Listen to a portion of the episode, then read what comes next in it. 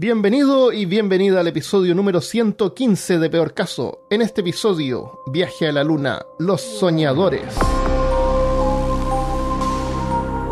Hablándote desde los lugares más lunáticos de Austin, Texas, soy Armando Loyola, tu anfitrión del único podcast que entretiene, educa y perturba al mismo tiempo. Junto a mí esta semana está Christian Rusinque. La luna, la luna, tan redonda como una fruta. Si se fuese a caer, qué golpe tan hijo. de- ¡Ay, ay, ay, ay, ay, ay, ay! Está bueno el poema. el poema.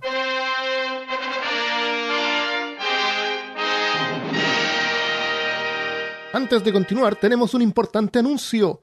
Peor caso, tiene una tienda para los que quieran hacer un aporte al podcast a cambio de algo entretenido. Por ahora tenemos stickers y marcadores de libros de Rasputin Lovecraft y más, diseñados por Felipe Choque. Los precios son accesibles y hay envío internacional. La dirección de la tienda es, por supuesto, peortienda.com. Visita peortienda.com y usa el cupón peortienda25 para un 25% de descuento como inauguración hasta el 31 de julio. peortienda.com.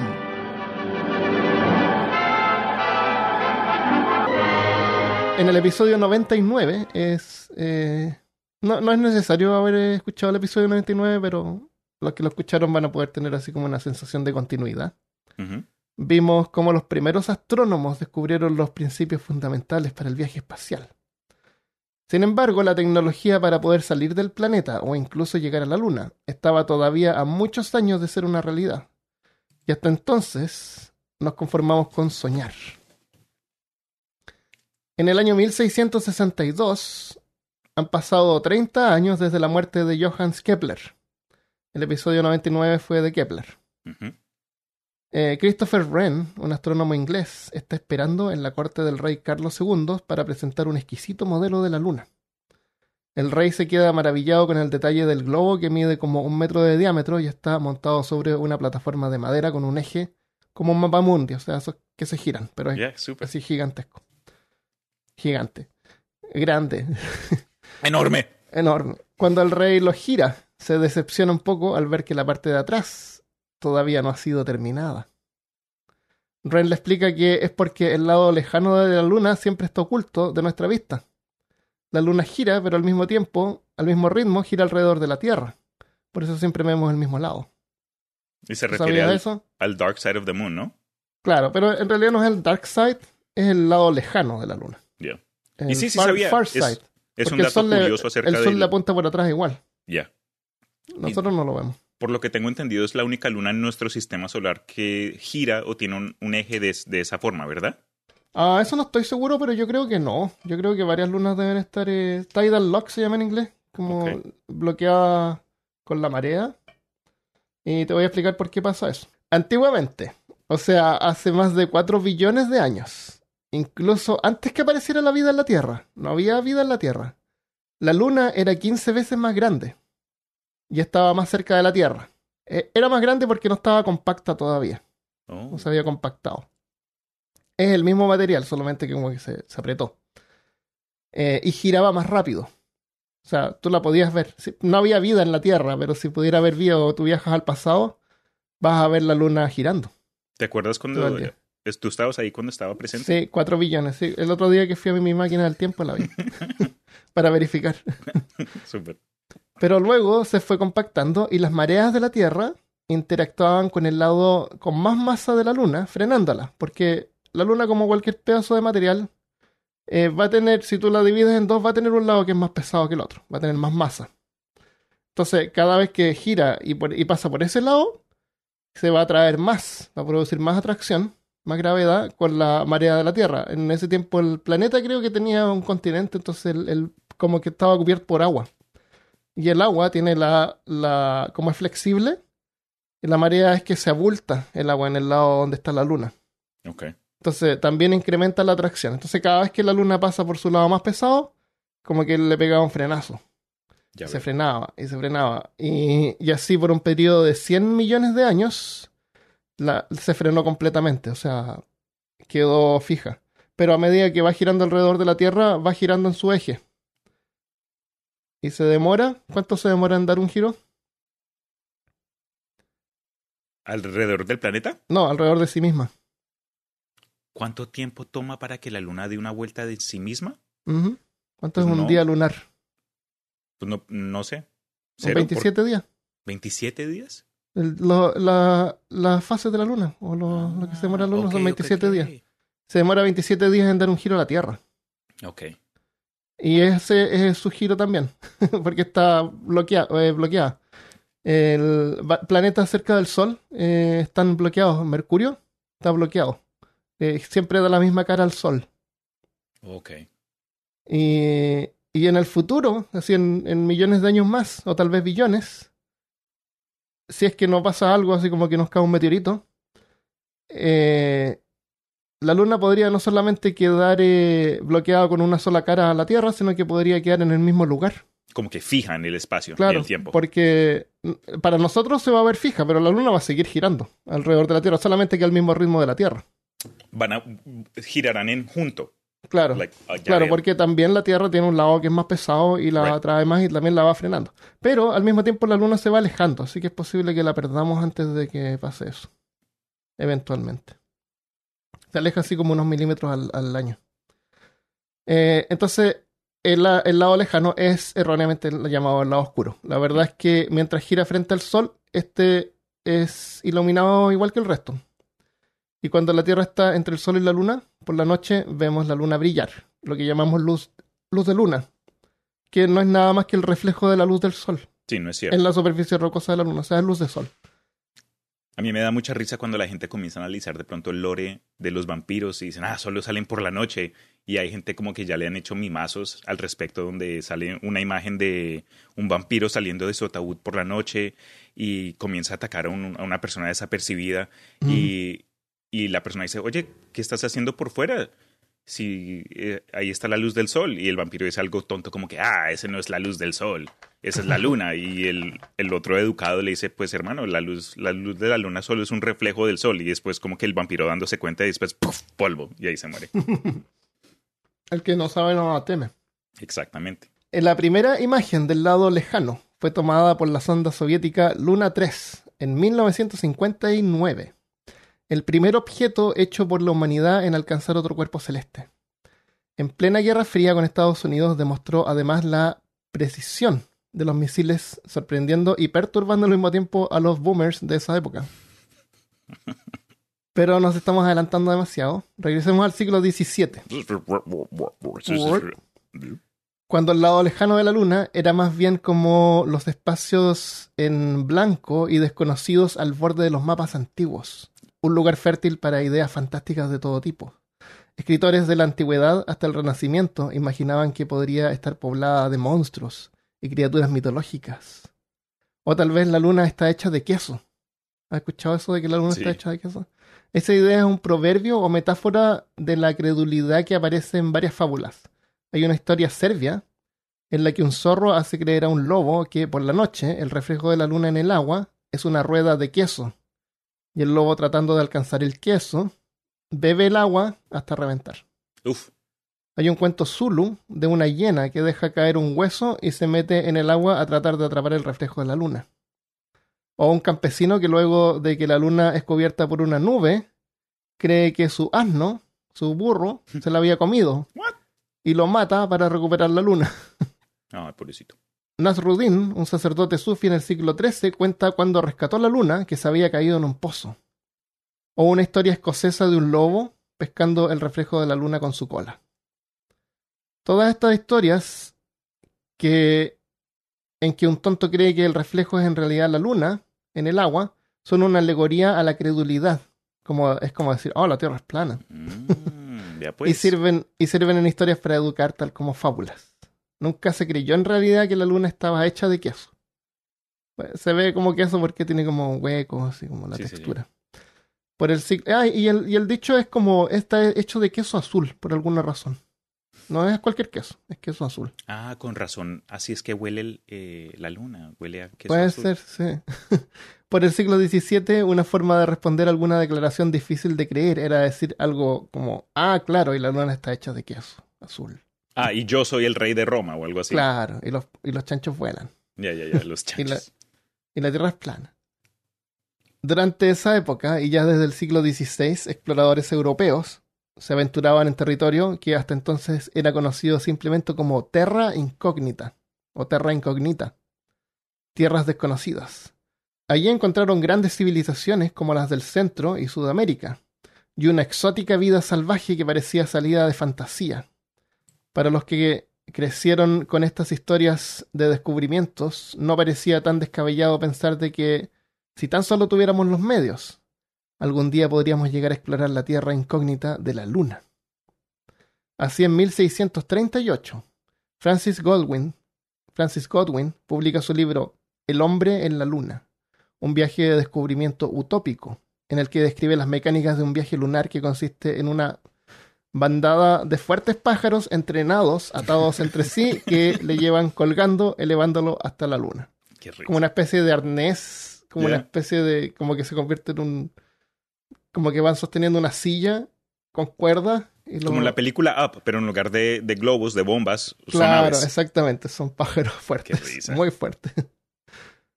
En la, un par de años antes, Kepler había publicado una historia llamada Somnium, en la que Kepler, eh, que hablamos en el episodio ese, eh, escribía libros así como todas las semanas. y escribió una historia de ciencia ficción. Sacando contenido con la, con la de Godwin, sí, sacaba contenido en su podcast. y, el final de cada libro era, eh, únase la próxima semana para más recetas. Claro. Subscribe a veces, like. A veces escribía pero no lo publicaba, como en este caso. Mm. Porque por, el, por medio de la persecución. No se podía pensar muy diferente en ese tiempo. No hemos cambiado mucho, ¿no? Mm, un poco mejor. Podríamos mejorar un poco más. Un par de años antes, Kepler había publicado una historia llamada Somnium, en la que describe un sueño. La Tierra vista desde la Luna. La historia es un sueño que tuvo Kepler luego de haber estado leyendo sobre un mago llamado Libusa. No sé si eso es parte de la historia o parte de lo que él contó que cómo escribió el sueño. En el sueño se encuentra leyendo... No, eso es parte de la historia. En el sueño se encuentra leyendo un libro sobre Duracotus, un chico islandico de 14 años de edad, que es su alter ego. Su madre ganaba dinero vendiendo bolsas de hierbas y ropa con extrañas marcas en ellas. Juntaba varias hierbas y en casa las preparaba cocinándolas con varios rituales religiosos. Cosía pequeñas bolsas con cuero de cabra que luego inflaba con los brebajes de hierbas, o sea, como pociones, y las vendía en un puerto vecino donde los capitanes de los barcos las compraban y usaban para tranquilizarse o sea, o sea una forma romántica de decir que su madre era una traficante de drogas. Sí, marihuaneros. Este programa es para familia, Armando. ¿Cómo te atreves a meter esto acá en el tema? Oye, esto te hace pensar que todas estas historias así como de brebaje o preparaciones eran en realidad drogas. Todos los alquimios y apotecarios, todos. Eso. Eh, tranquilizaba a los capitanes de los barcos. Me imagino que darse porque era más caro. Los capitanes solamente podrían eh, pagar por eso. Entonces, Duracotus era curioso y le gustaba aprender, pero su madre no quería que escribiera porque decía que había muchos usurpadores maliciosos de las artes que, debido a que no entendían nada, por la ignorancia de sus mentes, tergiversaban las ideas y las usaban para crear leyes que terminaban dañando la raza humana. Estamos hablando de, del pasado, siglo XVII. La verdad es que era como Kepler se sentía en la historia. Él era Dracotus. Eh, y esta historia y la de Godwin fueron solo publicadas después de que murieron. Ellos no publicaron esto.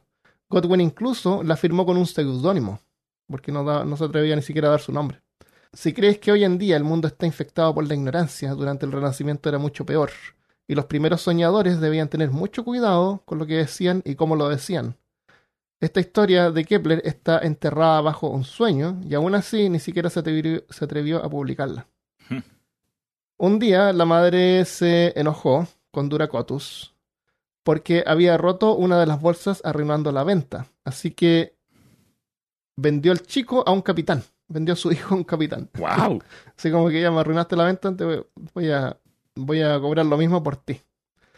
Y así Duracotus viaja junto a un marinero siempre enfermo por el movimiento del barco y la inusual, inusual temperatura del aire, hasta que llegan a la isla de Haven para entregar una carta a Tycho Brahe.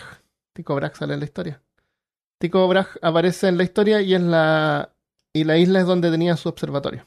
Ok. Como Duracotus pasaba enfermo, el capitán decide dejarlo en la isla a vivir con Tycho. Tycho les pide a sus alumnos que enseñen danés a Duracotus para que pueda comunicarse. El chico además aprende astronomía de Tycho y sus alumnos y queda fascinado observando el cielo nocturno junto a Tycho. Pasan varios años y Duracotus decide regresar a su hogar en Islandia, donde se sorprende de encontrar a su madre aún con vida. Ay, está viva, todavía está viva. Su madre se alegra mucho al saber que él ha estudiado astronomía, ya que ella también posee conocimientos de astronomía. No se me hace raro. Bien, vende hierbas. Claro, eh, la media bruja. Sí, ¿no? Un día la madre le cuenta a Duracotus cómo aprendió de los cielos. Le revela que puede invocar unos daemonios, que son capaces de llevarla a cualquier parte de la Tierra en un instante. Y si él y si el lugar está demasiado lejos, los daemonios le pueden describir el lugar con gran detalle. Daemon es una forma más antigua de la palabra demonio. La diferencia es que demonio no tiene una inclinación hacia el bien o el mal. El Sí, no es religioso. Es Claro, otra no cosa. Es como parte del alma, si mal no entiendo. Es el daemon, escrito de la forma original, se refiere como una parte propia que se refleja en el exterior, fuera del cuerpo mm, eh, propio. Puede ser porque tengo notado que servían como una metáfora para definir el carácter o personalidad de una persona. Sí, es básicamente en lugar de la forma vista hoy día donde se refiere como que a un, a un esbirro del diablo que sale del inframundo con el Ah, propósito de demonio. corromper. Eso ya es como que una connotación más moderna, pero en el Claro. pasado al dem- demon, aunque todavía se le veía como actos de brujería, no era ahí un duendecito con cachos y cola y de lagartija, era pu- pu- pudo haber sido un, un búho, un gato, un animal, como una representación física Eh, del Yo me carácter, imaginaba un hombrecito eh, sin pelo de color rojo. como un homónculo. Hay un, Como un demonio. pero un daemonio. Bueno, un demonio, pero no malo. nice. Ya, esos son los daemonios. El término eudaemonia es cuando uno es ayudado o protegido por un espíritu. Así el concepto daemonio personal era muy similar al actual ángel de la guarda. Ah. Mientras que si alguien es conducido por un espíritu caprichoso, el término eudaemonia se traduce como endemoniado. Ok. En la historia de Kepler, luego de que la madre le revela a Duracotus su poder para invocar daemonios, ella llama a su favorito para que hable con ellos. El daemonio invocado le cuenta que a 80.000 kilómetros en el éter se encuentra la isla de Levania, que es la luna de la Tierra, que está a 380.000 kilómetros. No está a 80.000 kilómetros, pero bueno. Hay un camino entre la isla de Levania y la Tierra. Cuando el camino está abierto, los, de, los demonios pueden llevar humanos a la isla en cuatro horas. El viaje es un shock para los humanos, así que son sedados durante el viaje. El frío extremo también es un problema en el éter, así que los demonios usan sus poderes para evitar que los humanos se congelen. Otro problema es el aire, por lo que los humanos deben tener esponjas húmedas colocadas en sus fosas nasales para poder respirar. Que el aire es raro. Húmedas. No es que no haya aire, es, raro. El aire es raro. Sí, esponjas húmedas. El, el viaje se hace con los demonios empujando a los humanos hacia Levania con gran fuerza. En el punto lang- langragiano, entre la Tierra y la Luna, los demonios tienen que frenar a los humanos para que no se precipiten, no se precipiten con gran fuerza hacia la Luna. El punto langragiano es un término real que se refiere a la localización en el espacio donde las fuerzas gravitacionales de dos cuerpos se igualan. Significa que un viajero a la Luna luego de necesitar un empuje para escapar de la gravedad de la Tierra, luego de pasar el punto langraniano, necesita frenar para evitar que ahora se caiga de golpe en la luna. Right, que no siga ese momentum. Va a empezar, va a empezar a caer ahora, Ya. claro. Los demonios tienen esto considerado y es, eh, y es lo que hace esta historia uno de los primeros cuentos de ciencia ficción de la historia. Más interesante es el término gravedad, que era desconocido para Kepler, pero entendía que había una fuerza que sostenía los cuerpos en sus trayectorias. Y él suponía que estaba relacionado más bien con magnetismo. Oh. O sea, sabía que iba a haber un punto en que ibas a empezar a, a- a ser atraído hacia la Luna en vez de ser atraído hacia la Tierra. Pero no sabía de la gravedad. Sí, no sabían el término. Ajá, eso le da más, más valor todavía a su historia. Después de describir el viaje a Levania, el demonio señala que el sol puede dañar a los demonios y por eso habitan en las sombras de la tierra. que los habitantes de Levania llaman Volva. O sea, la Tierra es Volva y la Luna es Levania en la historia. Durante un eclipse solar, demonios de Levania pueden aprovechar para viajar al Volva. Si no, deben permanecer en las sombras de Levania. Después de que el demonio describe el comportamiento de otros demonios, continúan describiendo a Levania, que es la Luna. Se divide en dos hemisferios llamados privol- privolva y subvolva. Los dos hemisferios están divididos por el divisor. Privolva es el lado lejano, nunca ve la Tierra, volva, y subvolva ve a volva como la luna. O sea, ve la Tierra como si fuera su luna. Ok. Volva, vista desde Levania, pasa por las mismas fases de la luna real. O sea, ellos ven la, la, la Tierra creciente, la Tierra llena. Ok. Eh, y Levania tiene día y noche tal como Volva, excepto que para los probovianos, pro- habitantes del lado lejano, los días son más largos que las noches. En la, la velocidad de rotación en realidad no varía, así que no hay en realidad que el- dura más a un lado que el otro. Y aquí no mencionó algo que podría haber sabido, que un día lunar, o sea, el giro en su propio eje dura 29 días terrestres. O sea, para los habitantes de Levania un día dura dos semanas. Y otras ¿Un dos semanas permanece de noche. Sí. What? Porque se demora eso, 29 días en dar un giro a sí misma. O sea, se demora... Cada día dura eso, dos semanas, más o menos. Bueno, eh, una semana y después empieza a ser eh, tarde. Durante varios días. Uf, qué intenso. Sí. De hecho, la, ese se llama, el, en inglés se llama Terminator, que es la, la, el punto de noche y día que va cuando va girando la luna. Ajá. El, ah, bueno, ahí te voy a contar, me estoy adelantando. Eh, ah, ah. ver una puesta de sol tardaría varios días en la luna. O sea, el sol queda ahí por varios días y mañana sigue un poquito más abajo y así. Eh, hoy sabemos además que durante el día la temperatura de la superficie lunar llega a 127 grados Celsius.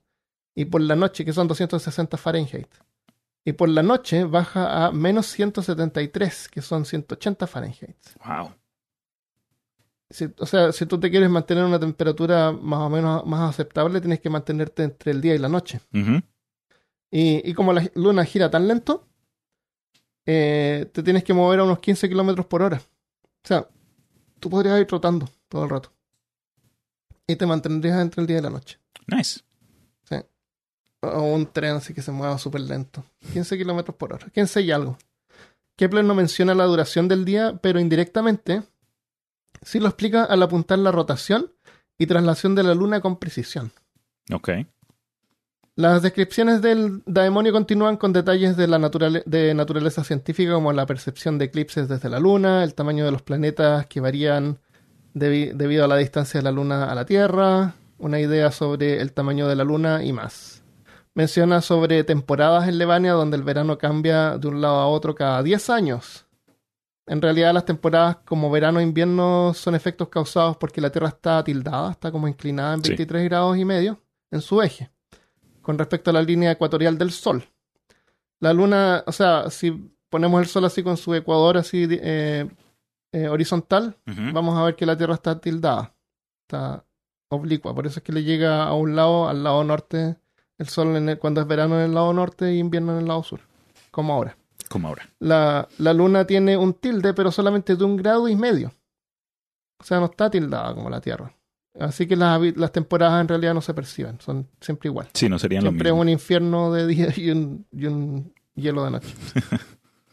Algunos detalles de Levania son de pura ficción, como descripciones de las criaturas que habitan subvolva y privolva, el crecimiento de las plantas en cada lado y el ciclo de vida y muerte de Levania. Cuenta que la superficie es porosa y hay cavernas donde habitan los privolvans y se protegen de las temperaturas extremas. Todo lo que brota, camina en la superficie, es de un tamaño monstruoso. Los aumentos, los aumentos de tamaño son muy rápidos. La vida es de corta duración porque todos los seres vivos crecen con una enorme masa por- corporal. Los privolvanos no tienen una vivienda fija. En el espacio de un solo día atraviesan todo su mundo en horda. Hay muchos que bucean y todas sus criaturas vivas respiran muy lentamente. Pueden refugiarse en el fondo de las aguas profundas.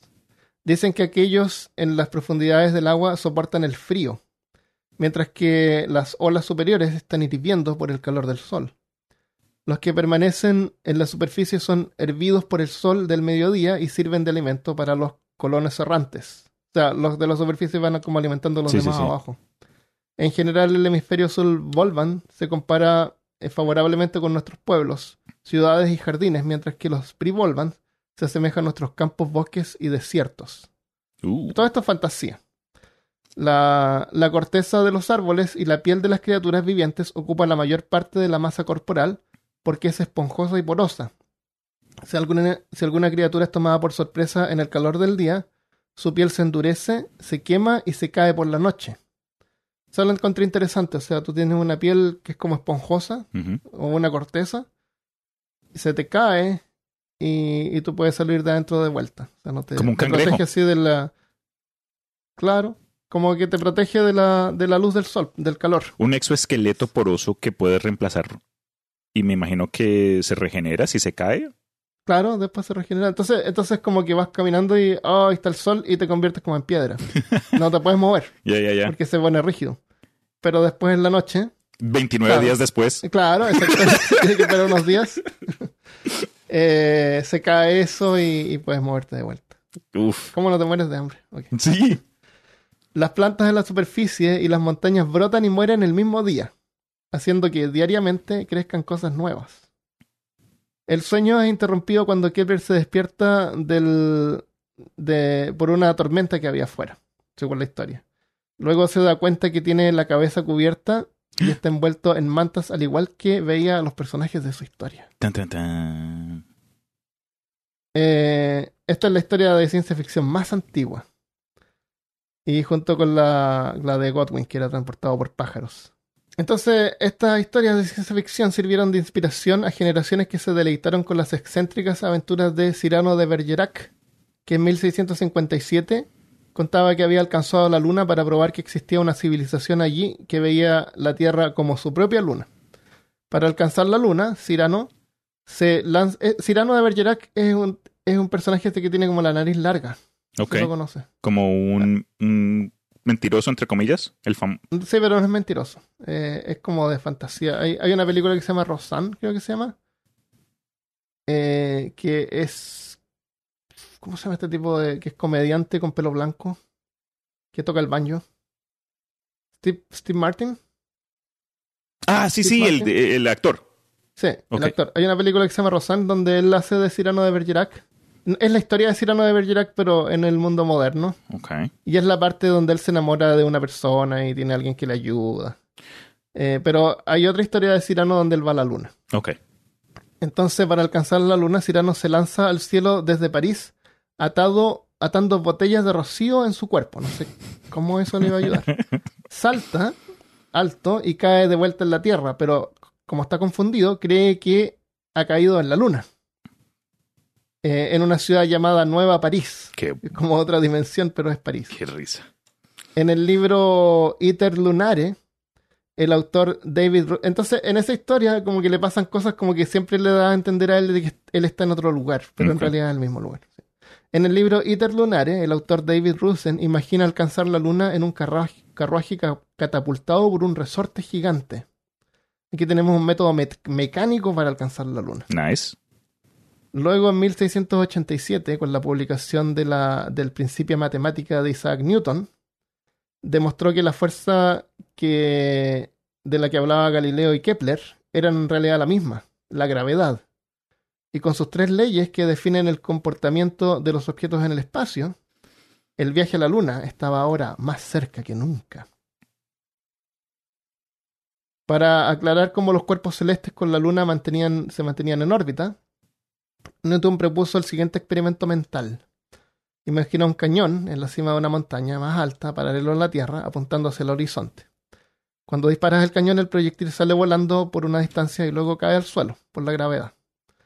Ahora trata de nuevo, pero con más poder. El proyectil viaja a una distancia mayor, pero finalmente cae al suelo en un arco más grande. Si repites el proceso con una fuerza tan grande, de modo que el arco sea el mismo que la curvatura de la Tierra, el proyectil va a quedar girando, y eso es lo que se llama en órbita.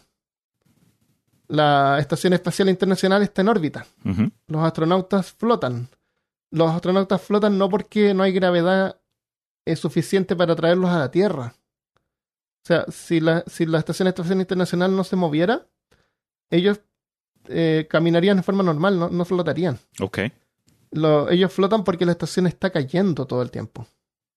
Ya veo. Pero a esa distancia desde la Tierra hay gravedad. Y es como No- el no es mismo que no haya efecto cuando uno está en, una- en un ascensor y tú sabes, bueno, yo por lo menos eh, lo, lo he intentado cuando uno está en un ascensor y estás subiendo o bajando, antes de que llegues al piso correspondiente, el elevador para de una forma que si Ujú. saltas en el momento correcto flotas como por un microsegundo y es como que el mismo Sí. efecto de, ok, eso no lo había sí. captado, nice. Hay, hay, una, hay un avión que tú puedes tomar donde entrenan a los astronautas. sí los he visto. Un avión que vuela y de repente se cae como a pique, así como en 45 grados, por eh, así tres minutos. Exacto, eso.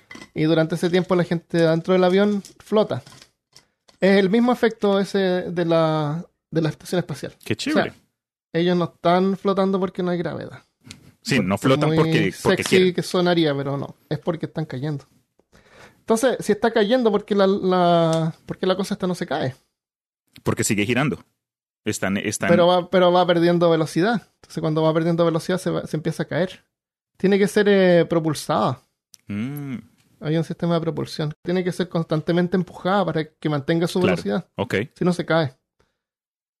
Eh, Newton continúa explicando que si la velocidad del proyectil fuera mayor que la necesaria para mantenerlo en órbita, éste escaparía al espacio. O sea, la Estación Espacial Internacional se mantiene viajando a 28.163 kilómetros por hora.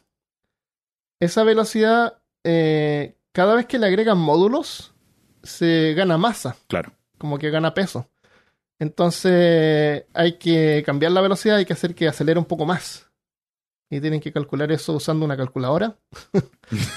y, y- y hacer que, que viaje más rápido. Entonces tiene un módulo de propulsión, tiene combustible ahí y se activa, no sé, en no sé si cada ciertos días la harán funcionar un rato, pero tiene que ser eh, impulsada todo el rato Ok. la, la idea del cañón y el proyectil era solamente una analogía.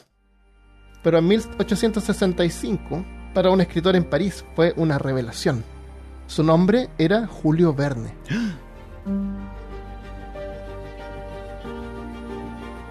Verne, con una visión más amplia, vio los planetas también como simples proyectiles, solamente que habían sido disparados por el Creador. Es fácil admirar a Verne por su visión del futuro y como muchos elementos en sus historias se volvieron realidad. Incluso dicen que inventó el fax.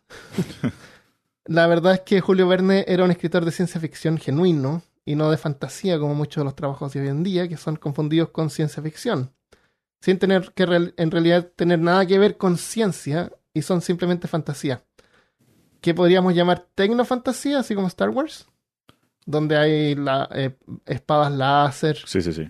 que esto es como imposible porque la luz no para, no, no hay nada así que haga que pare. Y, y además un láser tampoco brilla hacia los lados, Sí. porque si no sería, no sería láser. Tú ves la, la luz solamente del objetivo. Entonces hay un montón de la- esas cosas que flotan. Sí, es- Eso es como tecnofantasía. eso no lo sabía, no lo aprendí ayer, que hizo un episodio acerca de Star Wars que supuestamente Ah, uno, ahí está. está uno piensa entonces. que es ciencia ficción, pero me explicaron que no, que es fantasía. Ah, ya, ya, estamos de acuerdo entonces. Ya, ya, ya. que bueno. Sí, eso es, es- es como más tecnofantasía. Tiene algunos aspectos de repente aquí y allá, eh, pero, pero, pero nosotros sabemos y suspendemos la credibilidad Of course. para disfrutar cómo explosiones hacen sonido en el espacio, Como es los- como más Las espectacular. pistolas hacen piu, piu, piu. Claro, todo eso. Entonces es como divertido.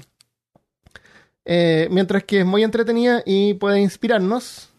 Ah, aquí podemos agregarte que películas de ciencia ficción pueden ser así como, por ejemplo, Interstellar, antes que entre al hoyo negro. Vale. Hasta ese momento es como ciencia ficción. Está basada en la física real o la física que conocemos. Eh, mientras que es muy entretenida y puede inspirarnos, muchas veces funciona como entretenimiento chatarra. Estoy aquí pensando también en Transformers, por ejemplo. Eso sí, es, de acuerdo. tecnofantasía. El- es algo que consumimos para pasar el rato y pronto nos abandona. Oye, Transformers, tú no, tú ves una película de Transformers y no tienes idea de cuál estás viendo. Tú no me puedes Claro. contar así qué pasó en la tercera. Sí, después de la ¿Qué pasó en primera la como que fue ya camino Son como abajo. todas iguales. Ya Sí. la misma trama, no son los mismos personajes, pero los claro. mismos efectos. Persecuciones. sí. Exacto. Lo- los- a mí lo que más me molestó es que los robots no tienen masa, no tienen peso. No se siente así como que son pesados, son súper ágiles y vuelan y razón. saltan aquí y allá como monitos.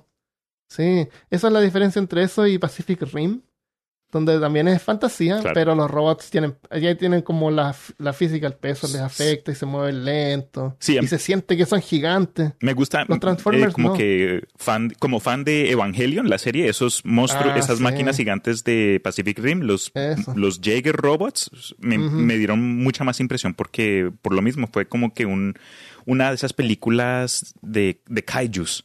¿Sabes? Nosotros Sí. en nuestra juventud consumíamos mucho, sea Godzilla, sean otras series de ese tipo, donde Power Rangers, donde las eran, eh, cada, cada episodio era el, mo- el monstruo nuevo que. Rita Repulsa los volvía enormes. Claro. Eh, yo veía, a mí me gusta mucho Massinger Z, también gigante. Ultraman. Y Ultraman se volvía gigante para pelear contra el monstruo gigante. Cómo cambian las cosas, ¿no? Sí. El, um, entonces la ciencia ficción, a cambio, no solamente inspira, sino que está basada en la realidad, en la biología, física y química de nuestro mundo. Y cuando inspiran a un joven estudiante de ciencia, este puede llegar a cambiar el mundo, el mundo real. Ese es el valor que tiene una, una película o un trabajo de ciencia ficción. En esa última categoría están los trabajos de Julio Verne. Él no era un vidente que predijo el futuro. Verne activamente se mantenía informado sobre los últimos avances tecnológicos. Y aunque no era un científico, era un amante de la ciencia que como artista esparcía su fascinación con el resto del mundo y de esa forma ayudó a impulsar los conceptos descritos en sus historias para convertirlos en realidad. Julio Verne había pasado cuatro años siguiendo las noticias sobre la guerra civil de Estados Unidos. Y había, justo había como terminado hace poco. Veo que ambos bandos habían inventado poderosas armas y cañones capaces de infringir carnicerías inimaginables. Cañones tuvieron un rol importante durante la guerra. Se necesitaba un equipo de como 10 personas. Tengo acá información sobre cañones. Y vamos a aprender sobre cañones. Se necesita un equipo de 10 personas para operar uno, aunque solo dos eran necesarios en caso de emergencia.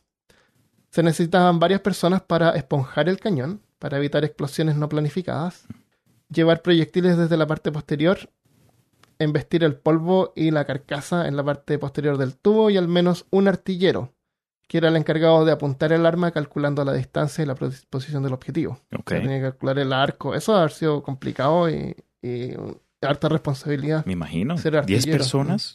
Eh, bueno, en 10 sí, personas el- para limpiarlo, poner ya, ya. los tubos, pero el artillero es como el ingeniero, el que tiene que calcular la- la- el ángulo y todo eso. Los cañones eran capaces de disparar varios tipos de municiones. No, no es como una pistola que dispara solamente una o dos cosas.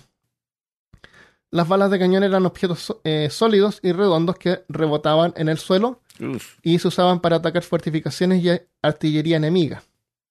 El proyectil cubierto era un proyectil antipersonal, lo que significa que se usó contra soldados. Era una concha hueca llena de restos de metal llamados metralla. Una vez disparaba contra una formación que se aproximaba, el proyectil explotaba en el aire, extendiendo la metralla en un radio grande. La metralla son pedazos de metal capaces de desintegrar carne y huesos. sí. O sea, una bala te traspasa. Pero la metralla es un pedazo así de metal grande que te pasa y te rompe Sí, todo. un fragmento. Sí. A medida que el enemigo se acercaba, la tripulación cargaría el arma con un recipiente del tamaño de una lata de café lleno de pequeñas bolas de metal. Mm. Una vez disparada, la lata se desintegraba extendiendo las bolas hacia afuera en un abanico, esencialmente como una escopeta gigante Sí. disparando cartuchos de 5 kilos. Uf. Todo esto era interesante, triste, pero interesante. Para Julio Verne, la incógnita que le fascinaba más era que cuando la, la guerra terminara, ¿qué iba a pasar con los genios que habían inventado las armas que destrozaron el país? Así es que decidió escribir un libro sobre eso. De la Tierra a la Luna.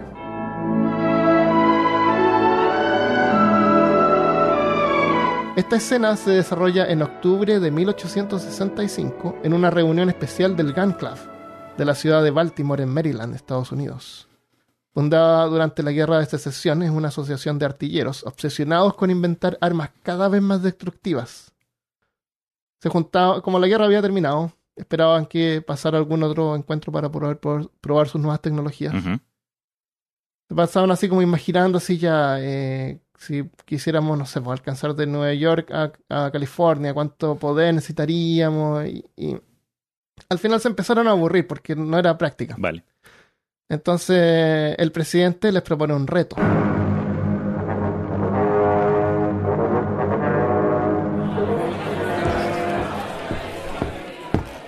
Dignos colegas, pasarán muchos años hasta que nuestros cañones se estremezcan nuevamente en el campo de batalla. En los últimos meses me he preguntado si podríamos permanecer trabajando en nuestro campo, emprendiendo en un gran experimento, digno del siglo XIX. No hay ninguno entre ustedes, mis dignos colegas, que no haya observado la luna. Se sabe de la luna todo lo que las ciencias pueden saber. Ustedes conocen todos los avances en balísticas que se realizaron en los últimos años y la potencial perfección que las armas hubieran alcanzado. Si la guerra hubiese continuado. Necesitamos hacer algo real. Dignos colegas, dignos colegas, les suplico, por favor, toda su atención.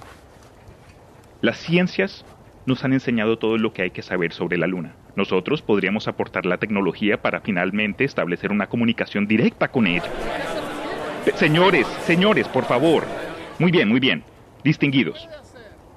Tengo el honor de proponerles que intentemos este pequeño experimento.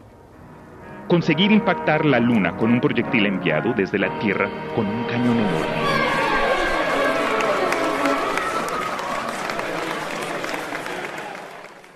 Las historias de Julio Verne y sus secuelas de aventuras fueron un éxito internacional.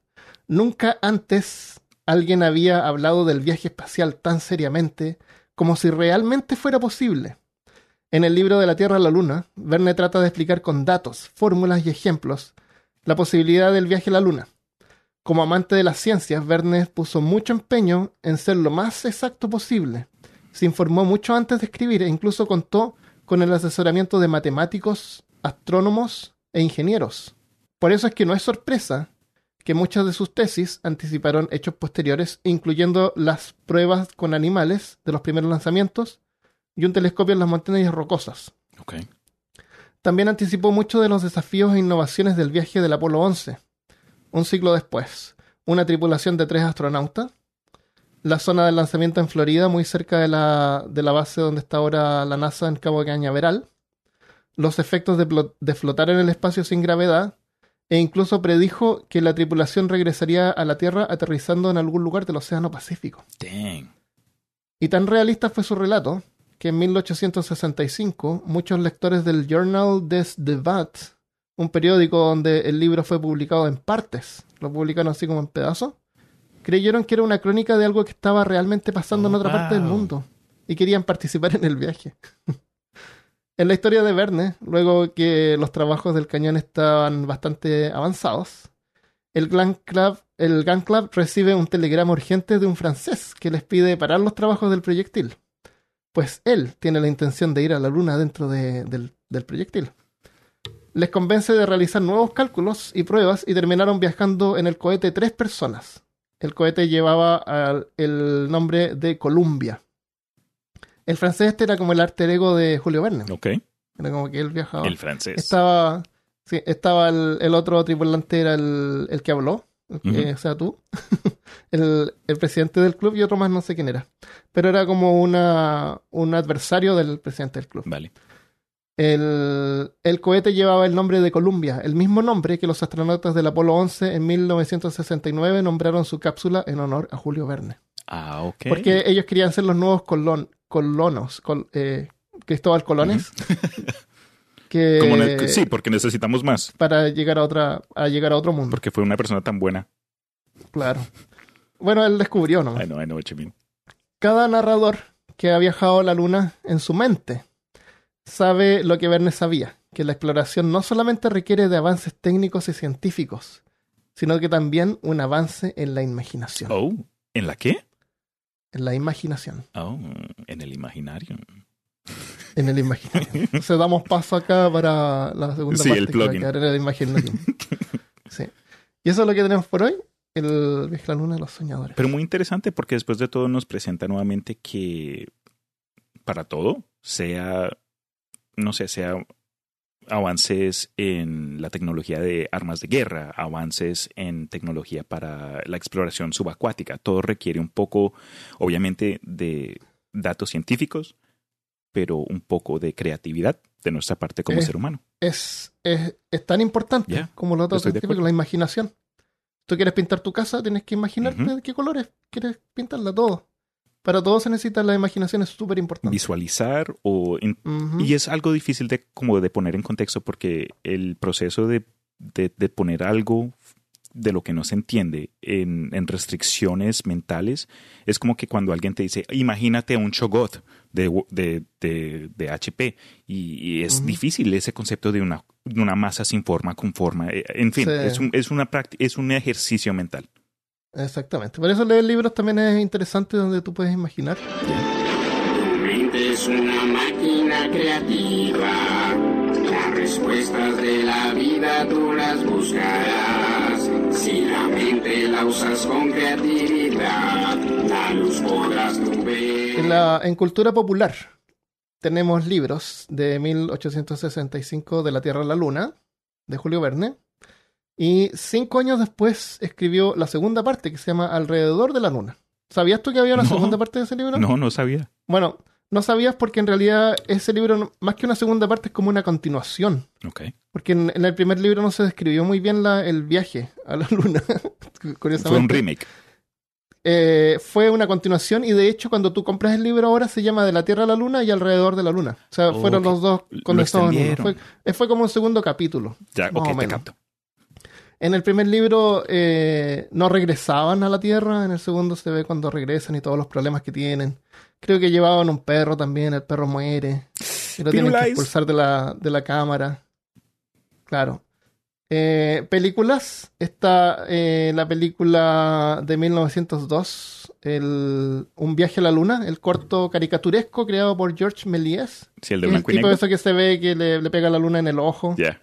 Ese fue un corto, eso eran caricaturas que él hacía, pero caricaturas con personas reales y props y todo eso. Sí, con Y maquetas. aparece descrito en la película Hugo Ok, o Hugo. ¿Has visto esa película? No, pero la tenemos ahí. A Sam le gusta, te, pero es que te se ve recomiendo verla, te va a encantar. ¿Ya? Sí. Pero es, es que los actores buena. niños siempre me joden, bro. Está Sacha Baron Cohen. Oh. Y vela por, eh, vela por eh, George Méliès. Y vela también porque el automatón que hacen en esa película es real. Es una maquinaria que hicieron de verdad, no es CGI. ok. Oye, cuando yo vi esa película la primera vez pensé que toda la película era CGI. ¿Pero son efectos Pero prácticos? Son, son, es totalmente práctico. Y lo que lo hace más increíble todavía porque el automatón es, es, es real. Ok, Ve la película y Me después mira en. YouTube y vas a ver cómo lo hicieron y los mecanismos que tiene. El automatón escribe. Creo que escribe o dibuja, Severo. parece que escribe. Y es todo real. Y eh, se ve así como otras bambalinas de cómo George Méliès preparaba el viaje a la luna y con todos los props y los movía y cosas. Qué chévere. Súper entretenido. Y después está una película de 1958 que se llama De la Tierra a la Luna, que está basada directamente con La Tierra a la Luna de Verne. Tiene algunas diferencias. Eh, Verne era como un escritor, como una persona, tiene varias características. Para ese tiempo él no era racista, por ejemplo. Hay una parte donde dice que eh, blancos y negros trabajando por igual. Eh, no hace diferenciación ahí. Lo que sí es, él es, eh, no es racista, pero es ¿Clasista? mo- mozo- Oh, que no le gustan las mujeres, misógano, sí. Ya. misógano, sí. Hay una parte donde dice así como que mujeres nunca van a ir al espacio, ¿no? No me acuerdo qué es el comentario, pero es como contra mujeres. Entonces, la película del 58, en la tripulación se incluye una mujer. Porque en las películas tenían que siempre poner una mujer porque está el romance y todo eso. Típico. Ya, típico.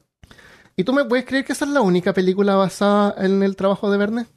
Uno pensaría que de pronto hay, hay alguna clase de eh, película artesanal de algún otro lugar, pero No, no han hecho ninguna recreación de la pues. historia. Lo cual sería súper interesante verlo desde el punto de vista de esa época. O sea, ver el cañón y todo eso. Aunque sabemos que en realidad no, no es muy práctico en este momento. claro. Pero a ver así el cuarto y así steampunk y todo eso. Sería súper bueno. Eh, vi la película, se llama Misil a la Luna. Es del 58. Esto también es antes que el hombre llegara a la Luna. Ok. Es una película típica americana donde todos los props de la película ya los habían usado en otras películas antes.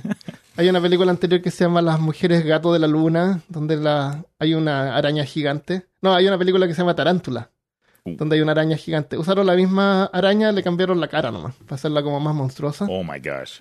Hay unos hombres roca que son como de espuma, de esponja. Y, y son unos, un par de... sea, un, par de tipos se habían escapado como de la prisión y la policía lo estaba buscando.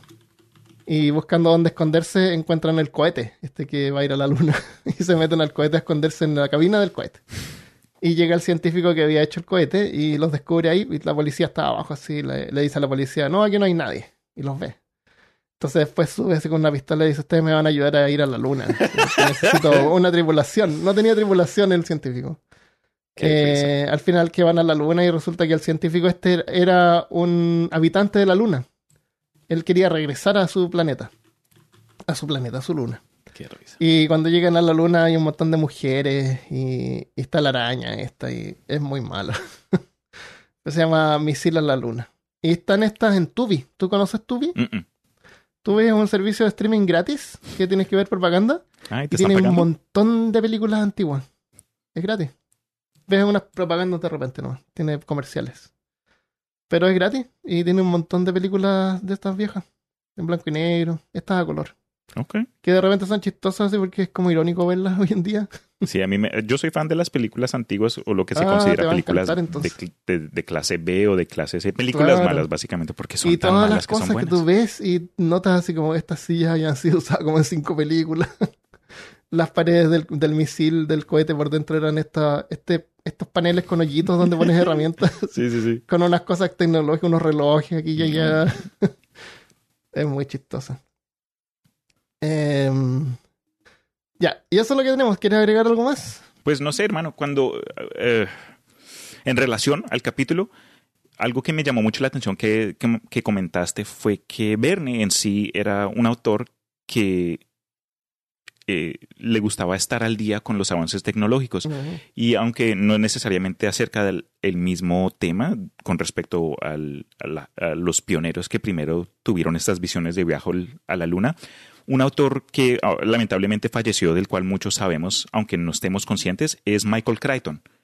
Ah, Michael ¿murió? Crichton, ¿En serio? sí. No sabía. ¿Cuándo murió? Murió hace creo que cinco años Oh, Fue- ¿en serio? fue no reciente. tenía idea que había muerto. y sus obras... Él escribió Jurassic Park. Exacto, fue el autor de la famosísima película del Parque Jurásico, de la cual eh, Mm. Steven, Spielberg, Steven Spielberg basó dicha obra, de- y fue Mm. un autor que escribió varias otras, eh, varias otras obras de ciencia ficción, pero fueron más basadas en el realismo en lugar de eh, aspectos fantásticos, porque él igual, por ejemplo, usando el ejemplo de Jurassic Park, usó el Ujú. concepto de la extracción de DNA para, para, para generar un, un concepto de un parque eh, de especies ya extintas. Y tiene varias obras como que Estado del Miedo, donde un- una organización ecoterrorista está amenazando al mundo y ci- científicos tienen que ir a encontrar. Básicamente están usando como una, una máquina de terremotos que Ujú. causan tsunamis y comienzan a, a Wow. destruir el mundo. Hay otra que se descubre tecnología para enchiquecer a la gente. Shrinking technology. ¿Cómo Ajá, se dice shrinking sí. en español? Ah, para achicar. Para achicar. Achicar. Y varias, y varias gente se la comen ratones o arañas, matan a un montón de gente. Entonces, Ay, se les bueno. interesa como que el mismo concepto de fantasía que esté al frente de lo que es- puede que en 100 años sea posible o no. Michael Crichton, Crichton es un buen ejemplo de, obras- de obras literarias que son no tan... En la ciencia. Sí, exacto. Entonces, eso era... Esa, esa es la, la gracia que tenía la primera película de Jurassic Park. Porque cuando salió Jurassic Park, el concepto de que dinosaurios eran aves y no reptiles era nuevo. Sí, Era más o menos nuevo, entonces fue como una revelación y verlos por primera vez como aves es totalmente diferente. Y eso, y eso es el problema que no incluye ninguna de las otras películas. Las otras películas son películas de monstruos, de acción y sí. aventura. Pero no tiene nada de ciencia. Lo que a mí me llamó más la atención en ese entonces no fue necesariamente lo del descubrimiento en la relación con las aves, sino lo del clonar. Yo por lo menos También, cuando sí. primero me vi Jurassic Park era más joven, no me acuerdo exactamente el año que salió, pero después de ese punto fue donde me dio más curiosidad el, eh, este, este acto de clonar una, un ser. Y Claro. obviamente ya ha estado en las noticias varias veces, han clonado ovejas, perros, no sé si, si legalmente se ha clonado un ser humano, aunque yo, sí. yo no sé. En fin, eso es solo lo que nos dicen como que al público, pero Claro. Hay países donde no hay restricciones legales Ya, para hacer experimentos. Eso, eso me da ¿Quién miedo y, hasta me da ideas. ¿Te imaginas escribir? Porque yo, yo sé que entre los dos hemos ahí discutido eh, hacer guiones o un audio, aud- audiodrama. El concepto de pronto hacer un- una estación científica que opera de pronto, no sé, en las islas Tahiti, donde no hay, sabes, como restricciones Claro. legales y po- podemos escribir una serie de logs como que, ok, experimento número 126, estamos haciendo, mezclando DNA. de- no sé, ahí, eh, entra ahí lo que el quieras. monstruo. Ya, Ah, sería súper, súper Oye, chévere. en esta película del misil a la luna eh, hay mujeres gritando, What? como en toda película antigua, Oh. y los gritos son grabaciones de la película de la mujer de 80 pies, de la mujer gigante, esa película antigua. sí, sí, sí. Los gritos son los mismos de la mujer. Oh, no. Sí, Así que podemos sacar gritos de efectos de sonido de esas películas. Qué risa. Son, eh, son, no tienen derechos de autor, así que se pueden rip off. sí, sería entretenido.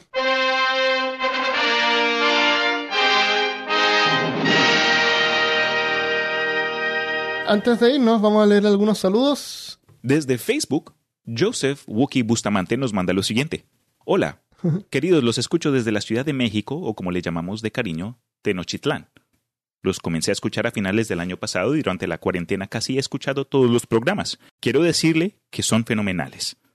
No recuerdo bien por qué, pero les quería recomendar, creo que en algún programa lo pidieron, un podcast de ciencia en español, cómico, con unas conductas, con unas conductoras divertidísimas.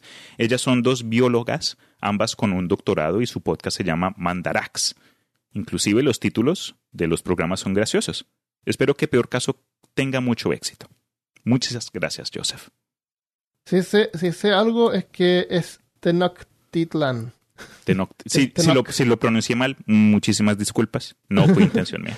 Pero gracias Eh, por el comentario. Sí, en algún momento eh, siempre preguntan si otros podcasts parecidos a Peor Caso. Mm, Y, sí. y hay un montón de podcasts de ciencia, pero son todos seriotes. Y, eh, Mandarax es una buena alternativa, así que escúchenlo. Te lo agradezco. buena.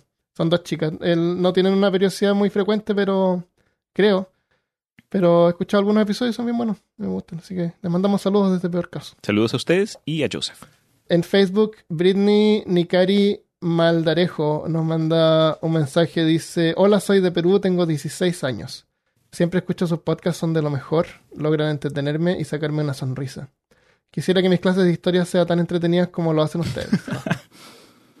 El, la Britney, lamentablemente, el colegio de repente, en, en prácticamente los colegios, eh, lo que tienen que hacer es como que enseñar que la gente aprenda de memoria, Ujú. pasar las pruebas para que el gobierno les siga dando la- las subvenciones. Claro.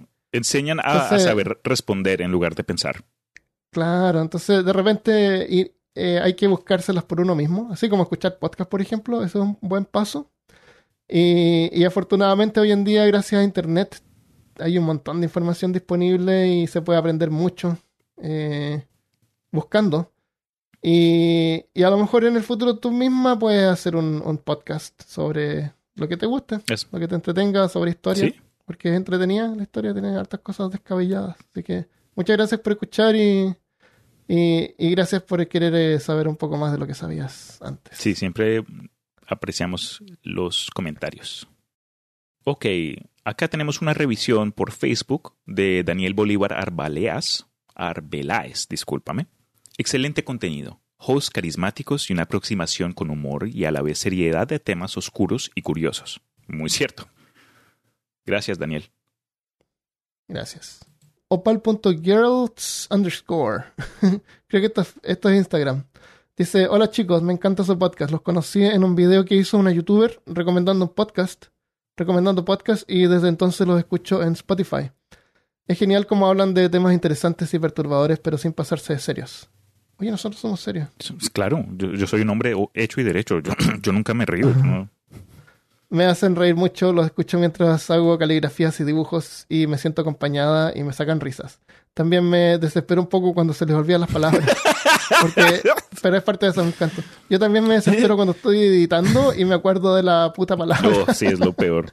O, la- o alguien se olvida de decirlo. No, era esta. Y me dan ganas así como de editarle, ponerlo encima.